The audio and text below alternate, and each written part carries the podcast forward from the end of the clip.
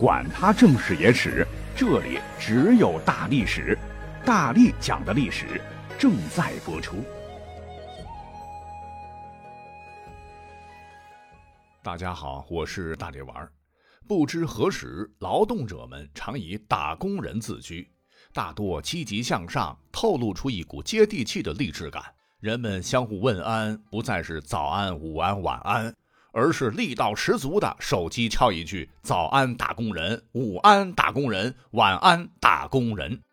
打工人仨字儿，别看土气，但没有性别、地域、年龄之分，是我被劳动者群体的代名词，更显得离生活更近，气势磅礴，充满自豪，会让我们有一种使命感油然而生，俨然成了各界劳动者们的 slogan。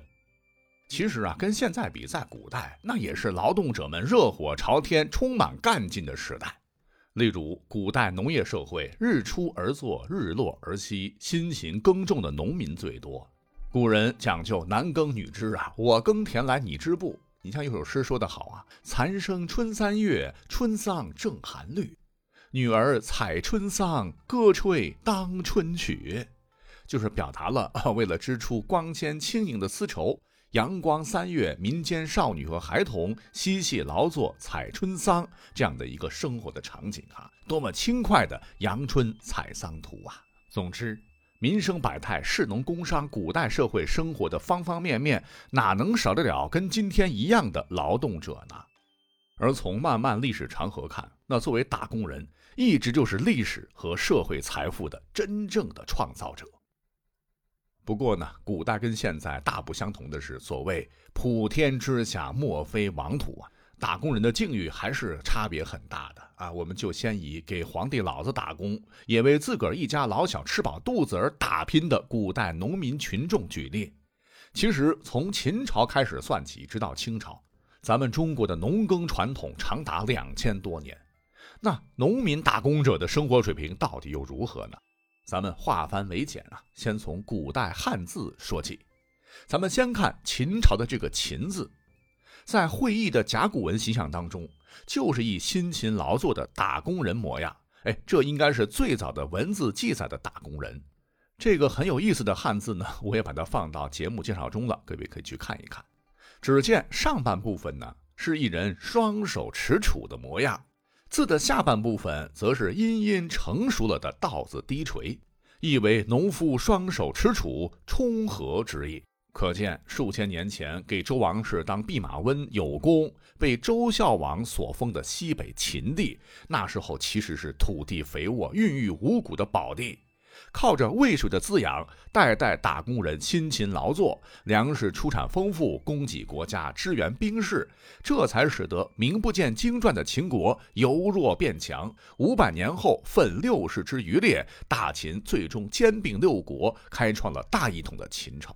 简言之，从甲骨文中这个“秦”字可以看出，没有打工人就没有秦呐。只是可惜，这开天辟地建立起的秦王朝。重用法家，刑法严苛，徭役人民。为了建造更加恢宏的宫殿，修造秦始皇长眠地下的骊山，以及建造绵延千里的万里长城，为充实早已空虚的国库，秦朝就加给广大农民以重赋。当时大致有三种：定期按土地的大小征收的粮食和除稿。哎，除稿呢，就是指干草和秸秆给战马、牲畜用的草料。以及打仗、修长城、造骊山等临时摊派的征收的财物，还有针对农产品征收的税等。你像后来汉代有个大儒叫董仲舒啊，就曾向汉武帝表示，秦朝征收的税赋比古时要多三十倍。好家伙，真是欺负打工人登峰造极了。但暴秦呢，还没有放过可怜的打工人，竟让衣食父母啊还要服沉重的兵役徭役。对此广为流传的孟姜女哭长城的故事，各位可以了解一下。那你不尊重打工人，将打工人当牛做马，也包括当时的手工业者、冶炼工人、商贩等等，那天下打工人当然就非常愤怒了。我们活不下去了，那我们要跟你干呢。陈胜说得好啊：“天下苦亲久矣。”于是乎，戍卒叫，函谷举，秦灰飞烟灭。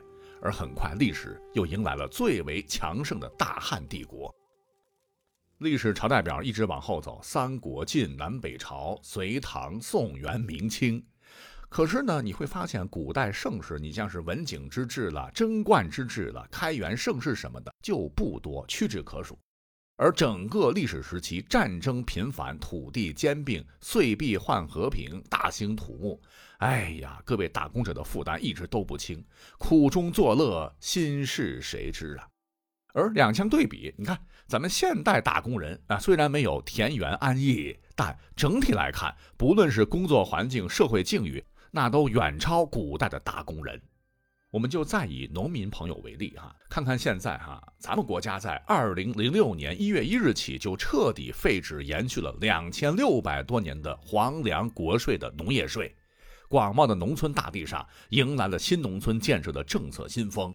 一幅幅丰收画面，让八亿中国农民在后农业税时代迈上了致富奔小康的道路，那真是让古代累弯了腰的农人无比的憧憬啊！而且在新时代啊，其实包括农民朋友在内的所有的打工人，你只要踏实肯干，不怕流汗，勤劳勇敢，人人都能迎来自己的高光时刻，这也是旷古未有的，古人们只有羡慕的份儿。比方说，你看看咱们身边的打工人，有起早贪黑为城市带来干净宜居环境的环卫工人，迎风冒雨为千家万户送来热气腾腾饭菜的外卖小哥，不论寒暑穿梭路间接送形形色色旅客的网约车司机，以及攀爬绳索的高楼保洁员等等吧，工作无贵贱，他们都是堂堂正正的打工人。更可喜的是，我们看到社会各界呢也掀起了服务劳动者的热潮。所谓劳动光荣啊，那服务劳动者更是最光荣的事业。哎，这在古代可真没有。而最让我印象深刻的一次，就是曾经咱们央视的焦点访谈报道说，在二零一八年的七月，建设银行就领先行业，在全行范围内建设了劳动者港湾。向户外辛勤工作的劳动者以及其他的劳动者提供歇脚休息的场所，并向老弱病残孕等特殊群体提供人性化服务，营造了家的温馨和温暖。像什么爱心饮水站、的士之家、爱心驿站，让劳动者累了能歇脚，渴了能喝水，没电能充电，饭粮能加热。哎，也为大家提供了一系列的贴心便捷的惠民服务。我想这一切一定会羡煞古代打工人。呃，谁要是穿越回去，一定得把建行不忘为民初心、勇担社会责任的劳动者港湾助推新金融的甜水润泽民生的好法子来推荐给皇帝大大，好让他赶紧颁告天下，好好的实施起来。古语云呐：“饮水思源之回馈，关爱平凡之坚守，何愁盛世不到来呀？”正所谓历史长河浩浩汤汤。千万别觉得打工人普通啊！优秀的打工人史上也被记载了很多，也非常值得今天一讲。比如我们以前常说“打工仔”“打工妹”“打工皇帝”，不褒不贬来形容尊敬的劳动者。但其实您不知道的是啊，历史上还真有一位实打实的打工皇帝，他不是别人，正是隋末唐初的群雄之一，我们可能不太熟悉的李密。咱们本期啊就去讲一下哈，他老人家呢曾经是家徒四壁，放过牛，当过长工，手上是磨满老茧，但靠着踏踏实实的工作态度，一股子韧劲儿，让他抓住了每一次提升的机会，外加能力出众啊，就获得了层层的提拔，竟然从一个乡间穷小子，在隋炀帝朝啊当了差。因一丝不苟，自学成才啊，儒家学说背得滚瓜烂熟，因此呢，得到了隋朝的开国功臣杨素的赏识，主动让自个儿儿子杨玄感与之交好，所谓是近朱者赤吧。但不曾想，隋炀帝穷兵黩武，又猜忌心重，杨玄感干脆后来单独出资开了家独立公司，想跟这个杨广划清界限，但钱老板哪里肯饶啊，就派兵来剿。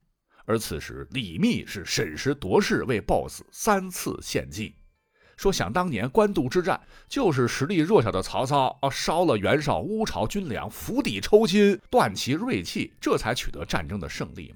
咱们不妨也是依葫芦画瓢，断掉敌兵的粮草，此为上策也。若再不济，咱们呢就集中优势兵力，攻打驻防空虚的长安，城内粮多，募集兵卒容易。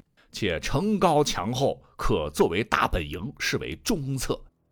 呃，至于这个下策嘛，敌强我弱，咱不如赌一把，攻打隋炀帝所在东都洛阳，擒贼先擒王。要说这个杨玄感虽是虎门之子啊，可是肚子一包草，思考了好几天，一拍脑门，得，咱干脆下策吧，省心。那结果就是初出茅庐的新公司，因为营销策略不当，直接就被瘦死骆驼比马大。资本雄厚的老公司给干翻了，杨玄感兵败被杀。那公司倒闭了，李密又换了新公司，为当时的翟让翟总服务，来帮他运营瓦岗寨这个公司。那么在他的操持之下，哎，品牌效应显著，吸引了不少能人志士来投，比方说三板斧的程咬金等等啊，是大大提高了公司的实力。